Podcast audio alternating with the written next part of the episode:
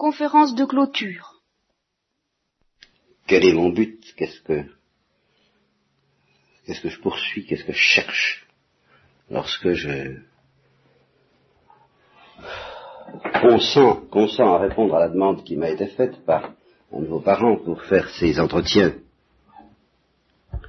du dimanche matin. Alors j'ai cherché, et deux choses me sont venues à l'esprit. Une, c'est une objection de l'un d'entre vous, qui me dit une fois, bah, si on vous écoutait, il faudrait que tout le monde entre dans la vie religieuse. Alors je me suis tout de même interrogé là-dessus. C'est à la fois pas vrai et assez profondément vrai quand même. C'est pas vrai parce que euh, je connais tout de même pas mal de gens et qui sont mariés et j'en ai marié moi-même. Je crois tout de même pas que la seule espoir d'être chrétien soit d'être euh, prêtre religieux. Mais il y a du vrai. Mais pour vous aider à comprendre ce qu'il y a de vrai, je me servir d'une comparaison dont je me suis souvent servi, qui revient souvent dans mes entretiens. Moi, je vous dirai peut-être pourquoi un jour, peu importe, ce matin. Je pense à ce qu'on a au temps du nazisme, du national-socialisme en Allemagne. La mystique qui était propagée autour du national-socialisme tournait autour d'un visage humain, mais qui s'appelait Adolf Hitler et qui avait une puissance d'envoûtement incontestable. La mystique qui tourne autour du marxisme euh, n'est pas polarisée autour du visage personnel de Marx ni de Lénine, bien que ces gens aient une grande importance. C'est une idéologie euh, qui a d'autres caractères et qui, à ce point de vue-là, se prête à une comparaison moins facile que le nazisme par rapport au christianisme, parce que nous aussi, nous tournons autour d'un visage humain qui s'appelle Jésus-Christ. Et à ce point de vue-là, Hitler représente un, un antitype, un, opposé, un contraire de Jésus-Christ plus clair, plus simple que le marxisme. Alors, au temps du national-socialisme, donc, ben, il y avait des propagandistes, il y avait, on peut dire des prédicateurs, qui euh, soulevaient les jeunes et qui essayaient de les convaincre avec beaucoup plus de succès que je ne peux le faire, et que nous ne pouvons le faire aujourd'hui, c'est un fait, euh, de s'enrôler dans les jeunesse hitlériennes, par exemple, de devenir des SS, c'est tout ce que vous voudrez. Ils essayaient, et avec beaucoup de succès souvent, d'enflammer leur auditoire et de les convaincre de se, de se donner complètement, corps et âme, à Adolf Hitler. Pourquoi est-ce qu'ils avaient plus de succès que nous n'en avons aujourd'hui pour prêcher un peu la même chose à propos de Jésus-Christ, c'est une question qu'on pourra se poser. vous voyez quand même la comparaison. Elle est extrêmement claire. Normalement, un prédicateur, c'est quelqu'un qui invite ses auditeurs à se laisser fasciné, envoûté par le visage, la personne, le rayonnement, l'attrait totalitaire de Jésus-Christ. Et alors à ce point de vue-là, est-ce qu'on peut dire que les jeunesses italiennes s'enrôlaient dans la vie religieuse? Non, parce qu'ils pouvaient se marier, ils pouvaient fonder une famille, ils pouvaient avoir un métier théoriquement indépendant de Hitler, mais en un sens, c'était tout de même, on peut dire, des consacrés. Ils s'étaient voués corps et âme, totalement, sans... Euh, et ils étaient prêts, et ils ont dû le faire quelquefois, d'une manière terriblement onéreuse, à faire le sacrifice de leur vie pour le nazisme, pour l'Allemagne, tel que Hitler euh, la leur faisait aimer. En ce sens-là, c'est vrai que la prédication chrétienne en général, la mienne en particulier, est une invitation de ce genre. Et alors là, je voudrais comparer avec une autre prédication chrétienne que vous pourriez souhaiter peut-être.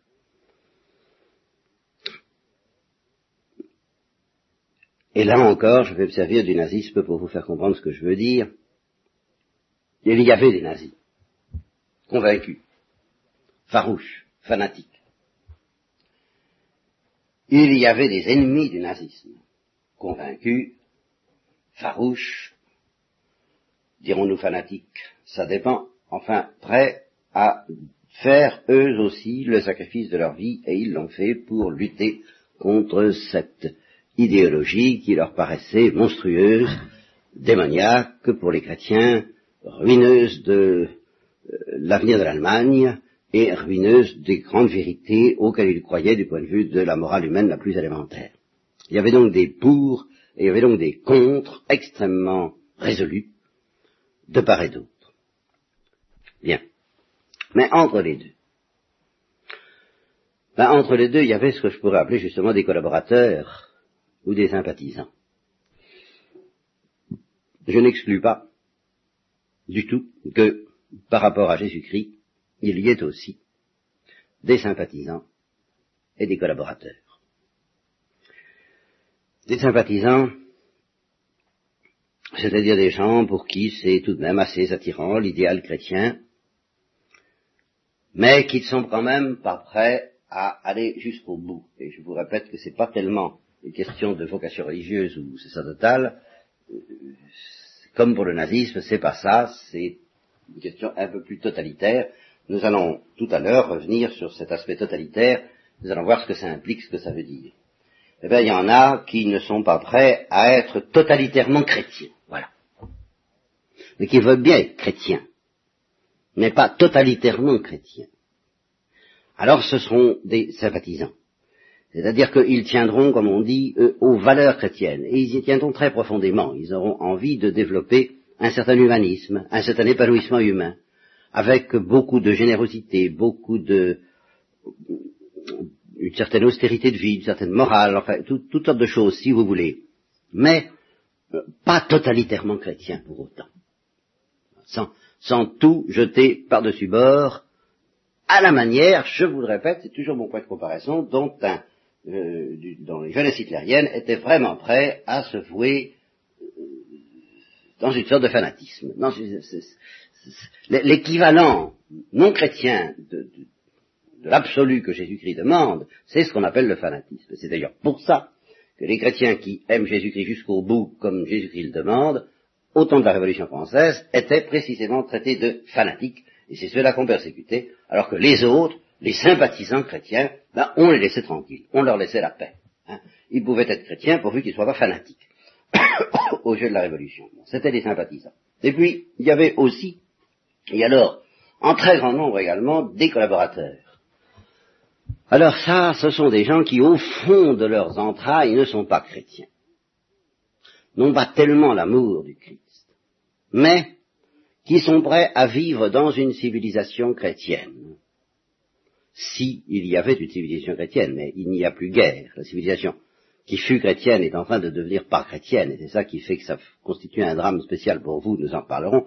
Mais enfin, autant où il y avait une civilisation chrétienne, c'est-à-dire il y a encore cent ans, eh bien, ils étaient prêts tout à fait à s'accommoder d'une civilisation chrétienne, à en défendre les grandes valeurs, les grands axes, n'est-ce pas, à dire si Dieu n'existe pas, il faudrait l'inventer, à croire, à, soutenir le clergé, à soutenir les œuvres de l'Église. Euh, ces gens-là, pourraient être tentés, et ont toujours pu être tentés de demander une prédication chrétienne qui leur donne des axes, leur permettant bah, de faire coïncider un petit peu ce que Thérèse de l'Enfant Jésus appelle l'amour du monde et un certain amour de Dieu. Je dis que Dieu ne les intéresse pas, je ne dis pas qu'il n'aime pas Dieu,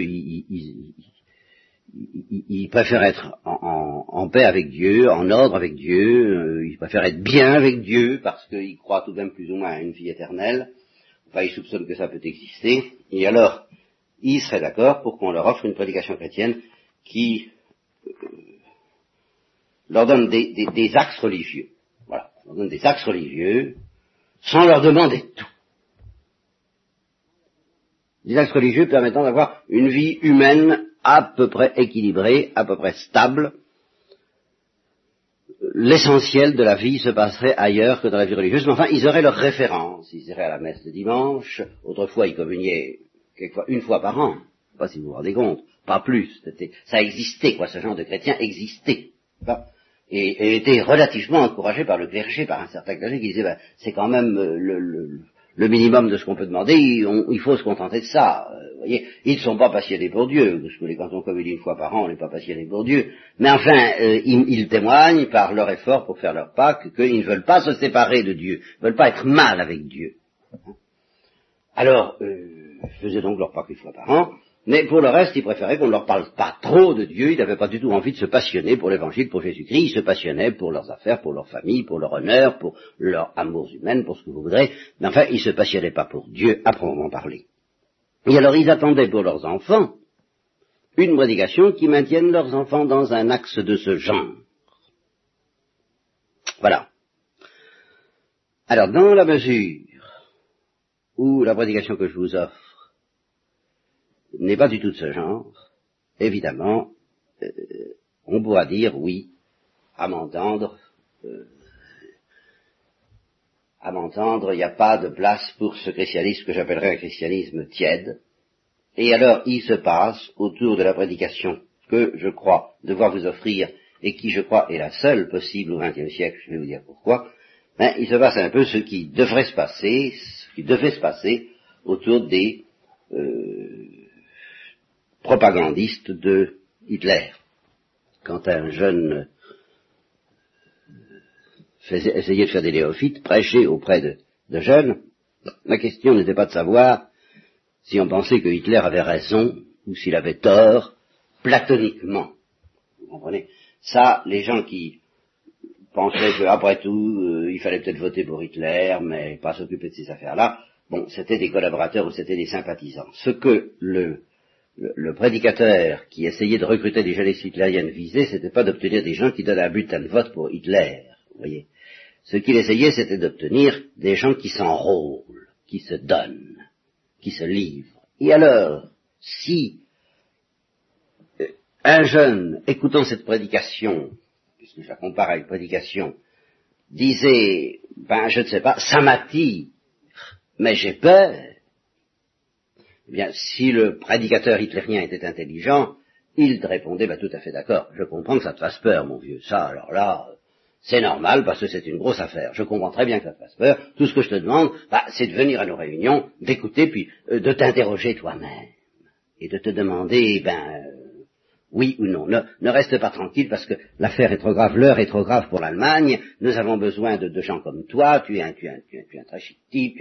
Alors, euh, je comprends que tu hésites, n'hésite pas trop longtemps quand même, mais enfin, hésite si tu veux, pèse le pour et le contre, mais il va falloir que tu donnes une réponse. Au bout d'un certain temps, au bout d'un certain nombre de mois, au bout d'un certain nombre d'années, il va falloir que tu dises oui, je m'engage au service de Hitler, j'aime Hitler, ou non, décidément, euh, je ne marche pas. Et il serait capable, toujours, si je le suppose intelligent, de dire ce qui nous intéresse, euh, ce sont ceux qui sont peut-être capables de devenir des adversaires résolus de Hitler, qui ont l'étoffe pour ça, et qui peut-être un jour diront non, mais qui sont capables de dire oui, d'une manière totale. Autrement dit, comme dans l'Apocalypse, ceux qui sont chauds ou froids, ceux qui ont quelque chose, du sang dans les veines, ceux qui ont du coffre, ceux-là, euh, c'est cela que je vise. Les mous, les tièdes, je les vomis de ma bouche. Vous voyez, je, vois très bien le, prédicateur italien disant ça. cela ne m'intéresse pas. Je, n'ai rien à en faire. Ce qui m'intéresse, c'est ceux qui sont capables de dire totalement oui ou totalement non, peut-être. Et je comprends qu'ils hésitent, et je comprends qu'ils posent des questions, et je comprends qu'ils se... Mais ils sont en face de la question. Voyez? Et si je rencontre, moi, prédicateur hitlérien, Quelqu'un qui me dit, bon, c'est très bien, oui, d'accord, euh, Hitler est un type formidable, mais enfin, si on parlait de l'économie allemande, si on parlait de, de tel aspect des thèses du national-socialisme, alors il avait un arsenal pour répondre, mais si le jeune interrogeant essayait d'amuser le tapis et de l'embarquer dans les questions indéfiniment, des questions intellectuelles, des questions théoriques, des questions d'économie, des questions sociales, des questions, mais que manifestement il n'est pas pris par le problème, par la question d'être totalement voué à Hitler ou pas, il y a un moment où il n'enverrait provenir les gens, écoute, je perds mon temps voilà, je, tu, me fais perdre mon temps. Tu fais mon temps. Tu, es un intellectuel. Tu es un idéologue. Tu, Alors tu es un bourgeois, tu es un attardé, tu es etc. Enfin, toutes ces histoires-là, et il l'abandonnera. Alors, bien entendu, un chrétien et un prêcheur et un prêtre ne doivent abandonner personne, mais j'essaie de me justifier, j'essaie de rendre compte de cette impression que je peux faire aux yeux de certains euh, d'être un peu comme le sphinx. Ouais. Vous savez, le sphinx qui posait une question à tous ceux qu'il rencontrait, et il fallait répondre sous peine de mort. Et la question, c'est un peu oui ou non. Est-ce que tu veux aimer Jésus-Christ?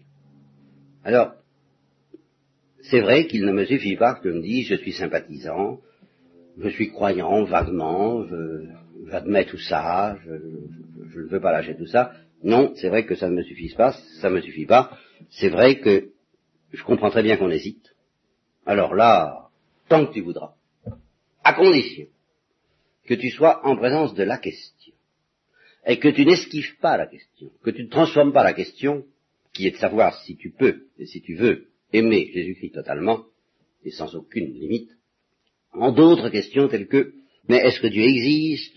Qu'est-ce que signifie le problème du mal? Pourquoi est-ce qu'il fait ceci? Pourquoi est-ce qu'il fait cela?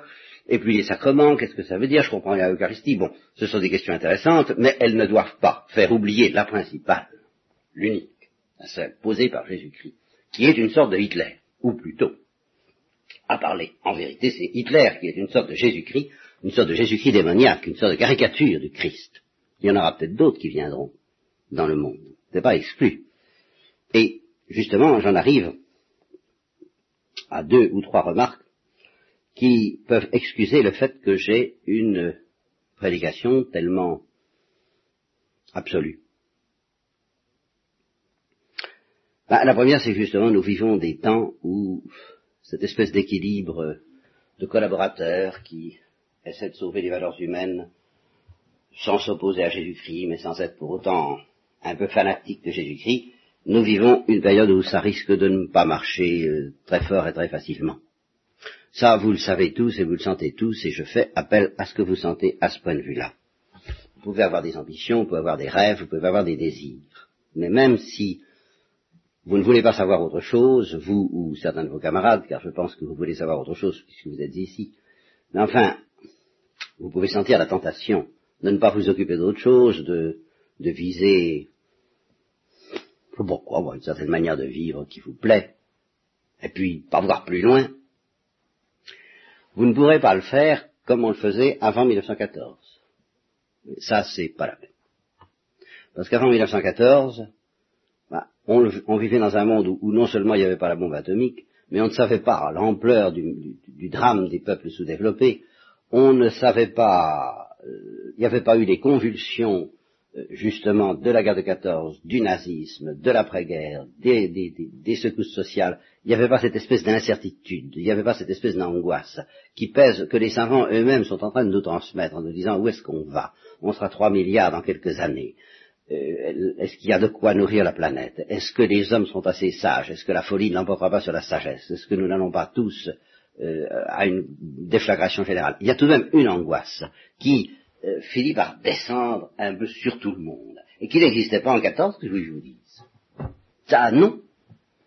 On pouvait euh, limiter son horizon à, la France, à un certain, à un idéal plus ou moins, euh, en sorte que, si on veut vivre dans un horizon rétréci aujourd'hui, on est obligé de le faire exprès, beaucoup plus qu'avant. Avant, on ne le faisait pas exprès, on vivait dans un horizon limité parce que bah, l'horizon était limité, on voyait pas plus loin que le bout de son nez, assez naturellement. Il fallait au contraire quelques secousses et quelques, une fidélité intérieure pour aller plus loin. Aujourd'hui, c'est le contraire. Si vous ne voulez pas voir l'ampleur des problèmes qui se posent au genre humain, l'ampleur de, l'angoisse qui, descend un peu sur le monde, et, par conséquent l'ampleur de la réponse chrétienne, car c'est la seule qui a la même ampleur, ou de la réponse marxiste qui prétend avoir la même ampleur, c'est une autre affaire, si vous ne voulez pas vous occuper de tout ça, si vous voulez vivre au niveau de votre petite situation, de votre petit avenir, vous allez être obligé de vous crisper. Vous allez être obligé de vous névroser, de vous rigidifier, de mettre des œillères, mais systématiques, mais, mais, endurcies à la limite. Vous allez être obligé de vous étriquer violemment, de, ne pas vouloir savoir, de devenir beaucoup plus niais et, durement niais, je dirais, que les, les jeunes d'avant 14. Vous n'allez pas pouvoir faire comme eux, c'est pas possible. Vous comprenez, quand il y a des milliers de gens qui frappent à la porte et qui vous disent, et moi, et moi, et moi, qu'est-ce que je deviens? Et vous, qu'est-ce que vous allez devenir? Si vous ne voulez pas entendre ces questions-là, ben vous êtes obligé de devenir malade.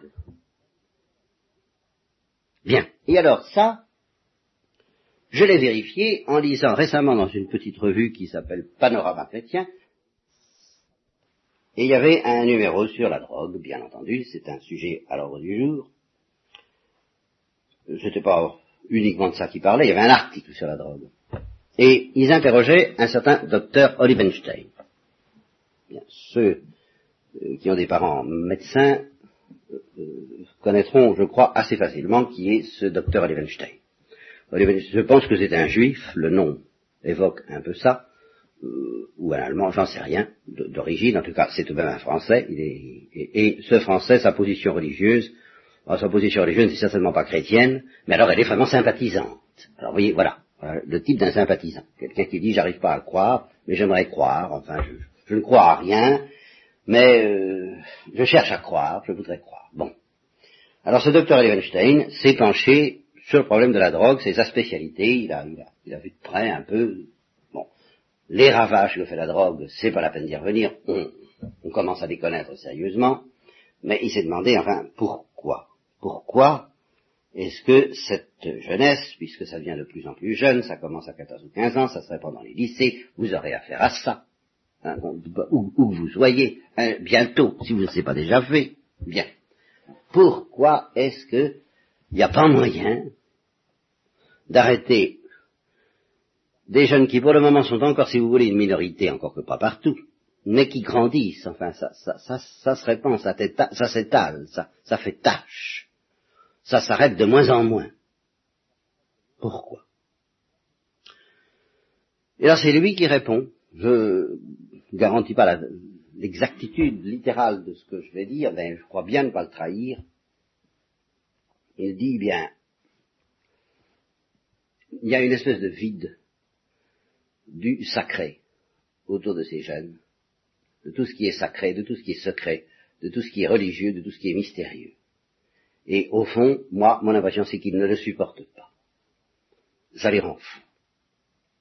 Et il dit, textuellement, lui, un croyant, il dit, je ne sais pas, l'Église a peut-être bien fait de s'humaniser depuis le concile, de vouloir euh, s'intéresser aux problèmes humains plus qu'aux problèmes métaphysiques et aux problèmes proprement religieux. Elle a peut-être bien fait de mettre de l'eau dans son vin, d'être moins moins absolue dans sa présentation du sacré. Je ne sais pas, c'est possible, c'est son problème. Moi, je suis pas de la cuisine, je suis pas de.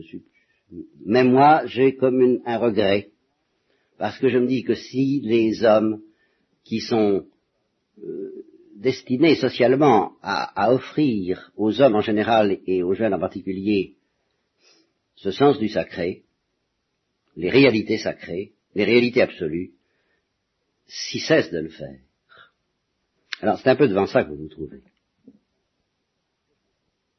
Parce que si je suis tout seul à prêcher cette espèce d'absolu, en face de ce vide, je, reconnais qu'en effet, en un sens, je pourrais dire, je prêche pas pour les futurs religieux, je prêche pour les drogués pour les futurs drogués.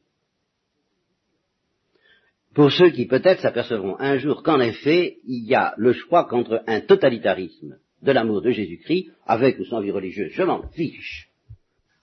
Eh bien, je pense qu'en effet, euh, beaucoup réaliseront, sentiront de manière aiguë que c'est ça, ou la drogue, ou n'importe quelle folie du même genre. Et c'est évidemment pour ceux-là euh, que je prêche. Et pour ceux-là, je le fais en m'appuyant sur Thérèse de l'Enfant Jésus, chacun le sait. Mais je voudrais terminer. Euh, je voudrais terminer sur une lecture de Thérèse de l'Enfant Jésus, justement, que j'ai trouvée hier soir, et qui m'a saisi moi-même, pour vous aider à comprendre qu'il ne s'agit pas d'idées. Il ne s'agit pas d'idées, vous le soupçonnez à travers ce que je viens de dire, puisque si on n'aime pas Jésus-Christ, vraiment Jésus-Christ, si on n'a pas euh, Jésus-Christ qui est le seul qui peut faire face à la condition humaine, je crois. La condition humaine est étrange, mystérieuse et un peu affolante.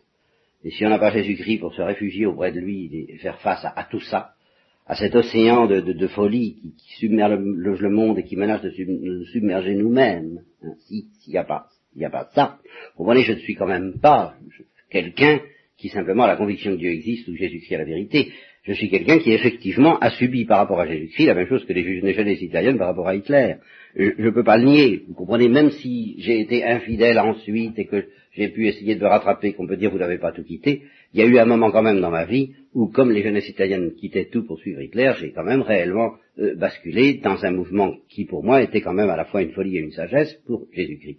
Et euh, tel que je suis bâti, je sais très bien, ma famille le savait aussi, que je, j'aurais fait naufrage, je ne pouvais pas subsister sur la terre, je ne pouvais pas subsister sur la terre, ça j'en témoigne. Si j'avais pas trouvé Jésus-Christ, s'il m'avait pas tiré d'affaire, s'il m'avait pas pris par la peau du cou, j'étais fichu. Vous comprenez? Alors je parle pour ceux-là.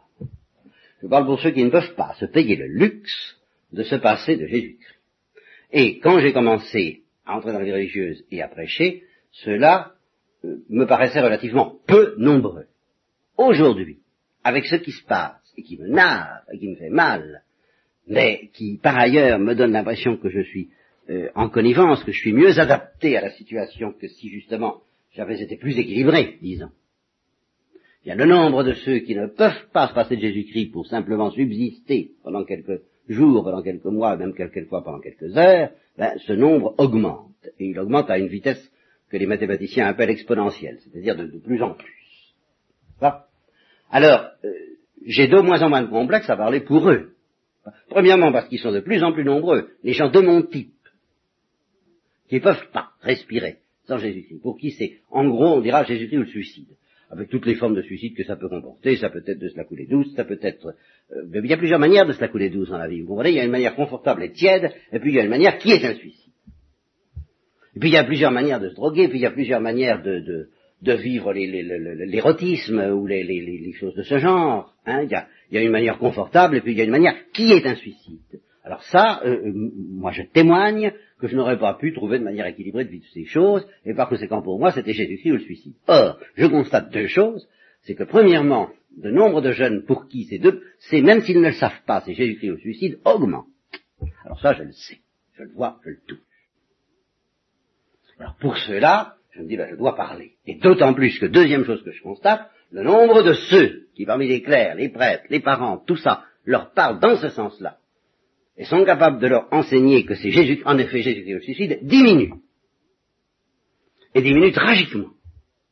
Alors, ça m'enlève tout scrupule pour, en effet, prêcher du dire tel qu'on a l'impression que si c'est pas la vie religieuse, et en fait, je vous, je vous l'ai dit, c'est peut-être exactement le contraire, parce que c'est quelquefois dans la vie religieuse qu'on vous enseignera la tiédeur, alors disons la folie.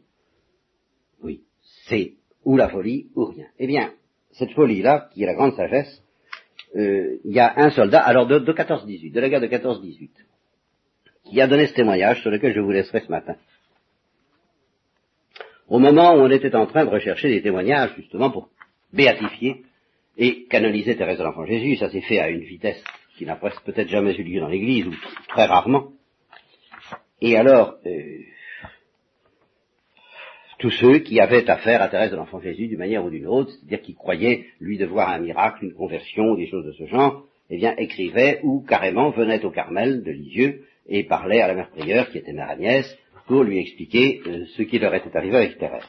Alors c'est un soldat, donc, de la guerre de 14, qui avait été blessé, qui avait été en danger de mort dans un hôpital, et qui est euh, venu raconter ce que je vais vous lire à la mère prieure de Lisieux. Et il dit, eh ben, c'est très simple, euh, j'ai vu Thérèse de l'Enfant Jésus. J'ai vu. Alors, euh, quand? Ben, Une certaine nuit, j'étais sur mon lit d'hôpital, je l'ai vu. Vous l'avez vu toute la nuit? Il demanda la mère prière. Il répondit avec une sincérité qui ne pouvait laisser de place au doute, oui. Depuis dix heures du soir jusqu'à cinq heures du matin. Et elle m'a instruit tout le temps. Et moi aussi, j'ai parlé avec elle. J'avais des doutes sur certaines vérités de la religion. Et elle m'a tout fait comprendre. C'était comme si elle m'avait fait le catéchisme. Je voudrais bien, je voudrais bien que ça vous arrive et que ça me dispense moi de le catéchisme. J'aimerais mieux que ce soit Thérèse de l'Enfant Jésus qui vous le fasse. Ce serait beaucoup mieux fait. Mais enfin, nous l'appellerons justement pour ce catéchisme. Parce que c'est ce catéchisme-là que je voudrais vous faire. Elle m'a dit encore que cette vie n'est rien. Voilà. Voilà ce dont je voudrais vous convaincre. Si je vous convaincre pas de ça, c'est pas la peine. Elle m'a dit encore que cette vie n'est rien et qu'il y en a une meilleure. Et que tout ce qu'on peut endurer sur la terre, ce n'est rien en comparaison du bonheur qui nous en récompensera. Et alors j'avais beaucoup de peine parce que je m'étais éloigné de Dieu. Elle m'a consolé en m'assurant que si j'avais le repentir, première condition, et une grande confiance, deuxième condition, le bon Dieu oublierait tout, et je pourrais tout de même lui plaire. Elle m'a, elle m'a rappelé, elle a évoqué devant moi plusieurs saints qui avaient été des pécheurs avant d'être des saints. Tout cela, c'était comme des paroles qui s'imprimaient jusqu'au fond de mon âme. Je me sentais un courage à souffrir n'importe quoi en ce monde, pourvu que je serve bien le bon Dieu et que j'aille avec lui au ciel, et ce courage, je l'ai encore, il demeure. Je vais retourner au front vendredi, en première ligne, mais ça ne me fait absolument pas peur. Si je meurs, j'irai au ciel. Thérèse me l'a promis. Sœur Thérèse me l'a. Mais, alors la prière lui demande, pour, vérifier, pour contrôler, peut-être vous étiez endormi, c'est un son, c'est un songe, c'est un rêve. Non, ma mère. J'étais bien assis sur mon lit. Et réveillé tout à fait comme à l'instant, comme en ce moment où je vous parle. J'aurais bien voulu mourir pendant cette nuit. Mais elle m'a répondu non par un signe de tête. Et le matin, en effet, je me suis trouvé hors de danger. Ma fièvre était tombée. Je respirais librement. En somme, j'entrais en convalescence. Maintenant, quand on vient blaguer sur la religion devant moi, je sais pas quoi répondre. Je me moque de tout ce qu'on pense et je n'ai peur de personne. Je sais bien pourtant que si je racontais ce qui m'est arrivé à ceux qui m'entouraient, ils n'en croiraient rien. À ceux qui m'entouraient même alors, au moment où j'étais dans cet hôpital, ils n'en croiraient rien. Mais voyez-vous, quand c'est, quand on a entendu soi-même, voilà. ce que je voudrais bien obtenir pour vous. Quand on a entendu soi-même, seulement attention, ce soldat, il n'avait pas entendu de prêtre qui lui disait ces choses. Vous, vous entendez un prêtre, c'est pas la même chose, tout à fait d'accord. Mais c'est mieux que rien si vous comparez ça à tant d'autres de vos camarades. Alors prenez-y garde quand même.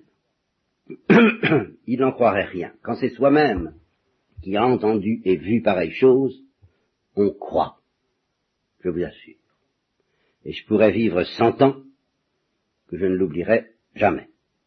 D'ailleurs, je m'en remets complètement à Dieu. Je sais bien que je ne peux convaincre personne de ces choses-là. C'est un petit peu ce qui fait le tourment des prédicateurs. Il n'y a pas de moyen humain. Et que la petite sœur Thérèse n'attend pas le jugement de ces incrédules, mais celui du pape pour être proclamée bienheureuse, car elle ne l'était pas encore.